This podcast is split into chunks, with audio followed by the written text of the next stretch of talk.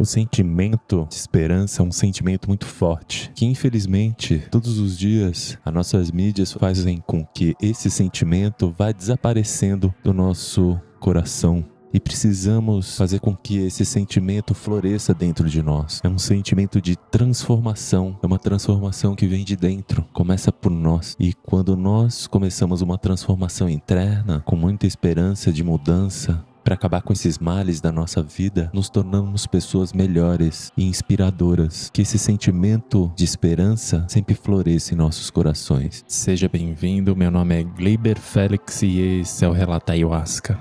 E hoje vai ser diferente, porque eu vou falar um pouco da minha experiência com a expansão de consciência, mas eu vou contar um pouco da minha história antes para entender bem o contexto de como está sendo essa experiência de expansão de consciência, esse tratamento que eu venho levando com as medicinas sagradas, percebendo e fazendo essa minha reforma íntima. Então, vamos lá. Meu nome é Gliber Félix, tenho 49 anos, vim de uma família de classe média, tive uma infância muito boa, graças a Deus nada me faltou. Meus pais acabaram se separando quando tinha 12 anos. Eu achei bom na época porque havia muita discussão dentro de casa. Meu pai era dono da família. Na minha família também tinha uma parte espiritual muito interessante, porque meu avô era um médium, uma pessoa onde eu tinha uma referência muito boa, assim, como homem. E eu tive a minha adolescência na toda a década de 80 ali, onde aconteciam várias coisas. Era o começo da AIDS, o bullying era algo normal, fizeram bullying comigo, fiz bullying com as pessoas. A sexualidade era um pouco mais reprimida por causa da AIDS e os conceitos daquela década era você estudar, ir trabalhar, conquistar seus objetivos, criar uma família, ter uma namorado, uma esposa, ter filhos, ter a sua própria casa, seu carro. Então a vida era muito baseada nesses conceitos de família. E eu sempre pensei um pouco fora disso, eu sempre gostei do mar, né? Então eu comecei a surfar, eu tinha, sei lá, uns 14 anos e sempre via aqueles lugares nas revistas, achava super interessante. Então eu baseei muito minha vida em viajar, em ter conhecimento sobre lugares, sobre pessoas. E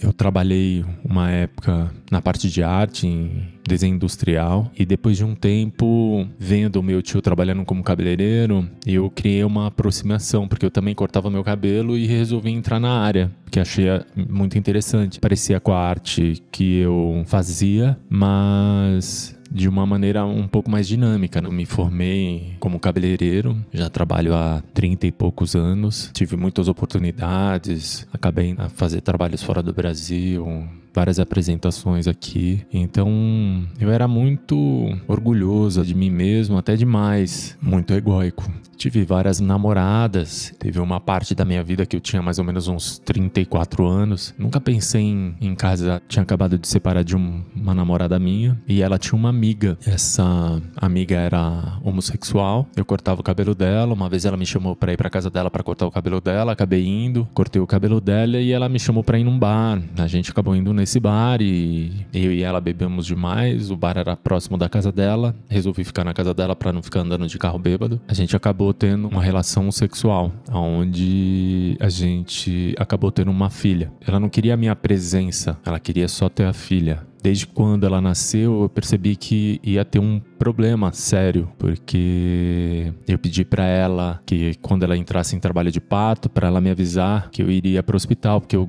tinha vontade de ver o parto. Só que nesse inteirinho ela tinha conhecido uma pessoa, uma outra mulher, onde ela acabou casando entre aspas, morando junto, e ela no dia do parto ela não me avisou, ela me avisou um dia depois. E aí percebendo isso, eu falei, vai ser um pouco complicado, né? Porque a minha presença não era bem-vinda. Ambas queriam ter uma filha. Começou uma trajetória onde eu não poderia ver só minha filha nos dias onde elas determinavam. Eu pensava que depois de um tempo, quando ela tivesse um pouco mais velha, eu poderia pegar, passar o final de semana, esse tipo de coisa. Mas elas tinham uma atitude muito possessiva e protetora. Isso começou a causar um problema para mim. E nesse inteirinho eu acabei casando. A minha ex-esposa era advogada e nesse tempo ela comovia essa situação situação, ela até me questionou se eu queria entrar com o processo de paternidade, porque o que tinha havido, logo quando ela nasceu, ela registrou a nossa filha só no nome dela, como se fosse uma mãe solteira, e não colocou meu nome. Ela colocava isso como se fosse para facilitar a vida dela na hora de viajar, não ter que pedir permissão, esse tipo de coisa, né? Isso que ela disse. A minha ex-esposa, ela questionou isso, e eu sabia como ambas eram possessivas em relação à minha filha, e se eu entrasse com um processo, ia ser muito mais difícil eu conseguir ficar com a minha filha. Então resolvi deixar aquilo, mas sempre tive um medo que houvesse problemas delas se separarem. Veio à tona porque elas acabaram se separando, teve um desenrolar judicial muito grande porque a parceira dela queria também ser a mãe e ela conquistou esse direito. Eu também tive que entrar num processo, foi muito conturbado na minha vida porque começou a atrapalhar o meu casamento e começou a ser uma bola de neve. Eu não conseguia ainda nessa época me auto enxergar, né? E no meio desse problema todo, eu acabei descobrindo que eu tava com câncer de tiroide. Tive que fazer uma cirurgia. A primeira cirurgia não deu certo porque minha corda vocal parou. Depois eu tive que remarcar, fazer uma segunda cirurgia. Foi uma sucessão de coisas que vieram ocorrendo. Eu precisava me encontrar então, vários fatores vieram aparecendo para me alertar que eu estava muito distante da minha verdadeira essência. Foi daí começou essa essa busca. E aí nesse desenrolar, eu acabei me separando da minha esposa. No meio dessa separação, um pouquinho antes, eu tive um processo de expansão de consciência sem tomar nada. Eu acho que como eu já estava num processo depressivo, acabei ficando muito tempo sem me alimentar. Eu acho que foi por isso que acabei tendo esse processo de de expansão de consciência, onde eh, na minha tela mental eu me vi em determinadas situações com pessoas que eu amava, aonde eu me via como eu estava tratando essas pessoas. Eu acabei ficando muito chateado comigo mesmo, porque eu vi ali um, uma pessoa que não tinha empatia, compaixão, vários sentimentos ali de acolhimento naquele momento que aquela pessoa precisava. Então eu entrei meio que em parafuso, fui procurar um psiquiatra porque pensava que estava ficando louco e acabou me acalmando, dizendo que era normal. Eu achava loucura, mas ele achou que era normal. Mas hoje eu entendo ele. Me passou alguns antidepressivos. E depois de um tempo, eu conversando com meu irmão, numa visita que ele me fez, contei essa história para ele e ele me falou que eu tive uma expansão de consciência. Eu nem sabia o que era isso, não tinha nenhuma ligação com esse tipo de enteógeno. A única ligação que eu tive uma vez foi quando eu tava na praia e acabei tomando um chá de cogumelo. E não foi uma experiência tão boa, então eu fiquei com aquilo na cabeça. Então eu sempre tive um receio muito grande com esse, com esse tipo de droga, com esse tipo de enteógeno, né? Depois de relutar muito, acabei aceitando o convite dele. E a minha primeira experiência foi uma experiência muito bonita, onde eu tive um retorno no útero da minha mãe, como se eu estivesse vivendo aquele momento antes do nascimento. E era um, um, sentido de unidade muito grande com tudo e com todos, né? Então aquilo me deixou muito acalentado. E eu tive um trauma aí, porque foi meio complexo, assim, o meu nascimento. Teve alguns problemas. Eu vim saber depois pela minha mãe, né? Também, depois dessa situação, teve onde eu sentia que toda a minha matéria se fundia com tudo que estava ao redor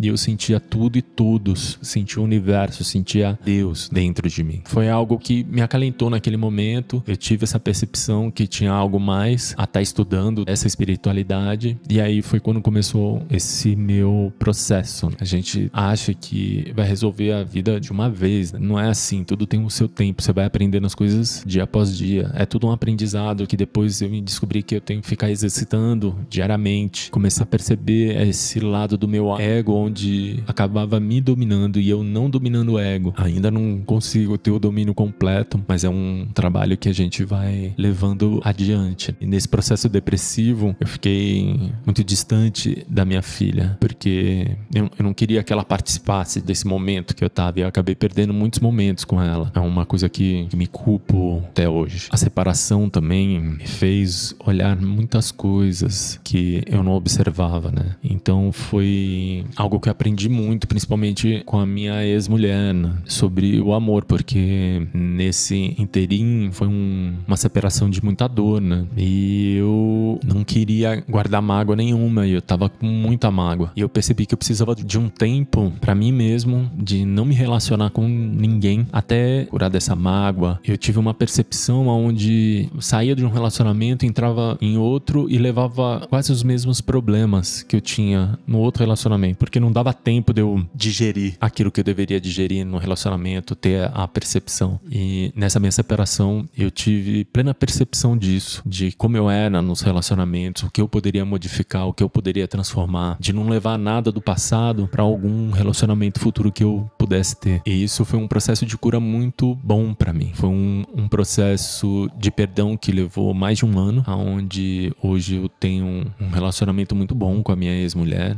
um relacionamento de amor muito grande, um amor de amizade. Eu para ter esse perdão eu tive que fazer uma matemática. Eu fiz uma matemática onde em todo o ano que eu estive com ela, eu vi o quanto foi bom e o quanto foi ruim.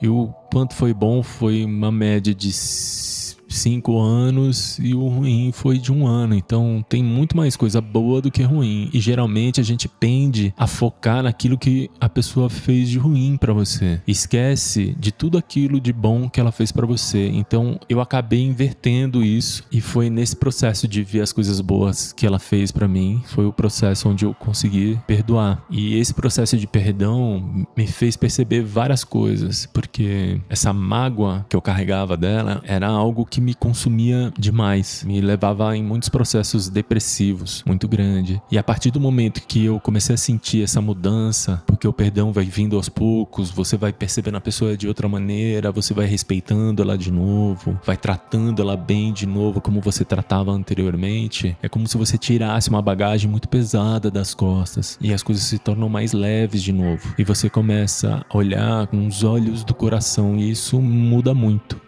Eu acho que essa foi aonde começou uma grande mudança na minha vida. Foi vários rituais que eu fui nesse inteirinho, aonde eu fui tendo essas percepções de mim mesmo, das coisas que ocorriam comigo, para conseguir me livrar de vários problemas e uma das coisas que eu percebi muito nessa primeira parte assim de expansão de consciência é que como as nossas emoções interferem muito no nosso diálogo com as pessoas que nós amamos se eu tivesse dialogado mais com as pessoas que eu amo, mais com um sentimento mais de amor e compaixão e não de mágoa e raiva, esse diálogo seria muito mais eficaz, muito mais brando, seria muito mais fácil de resolver qualquer tipo de problema que porventura exista. Uma coisa que eu percebi também foi um resgate de um amor por mim, pelas pessoas, da compaixão, porque o sistema faz com que nós nós pouco a pouco vai perdendo isso, né? Todos os problemas que a gente acaba tendo na vida,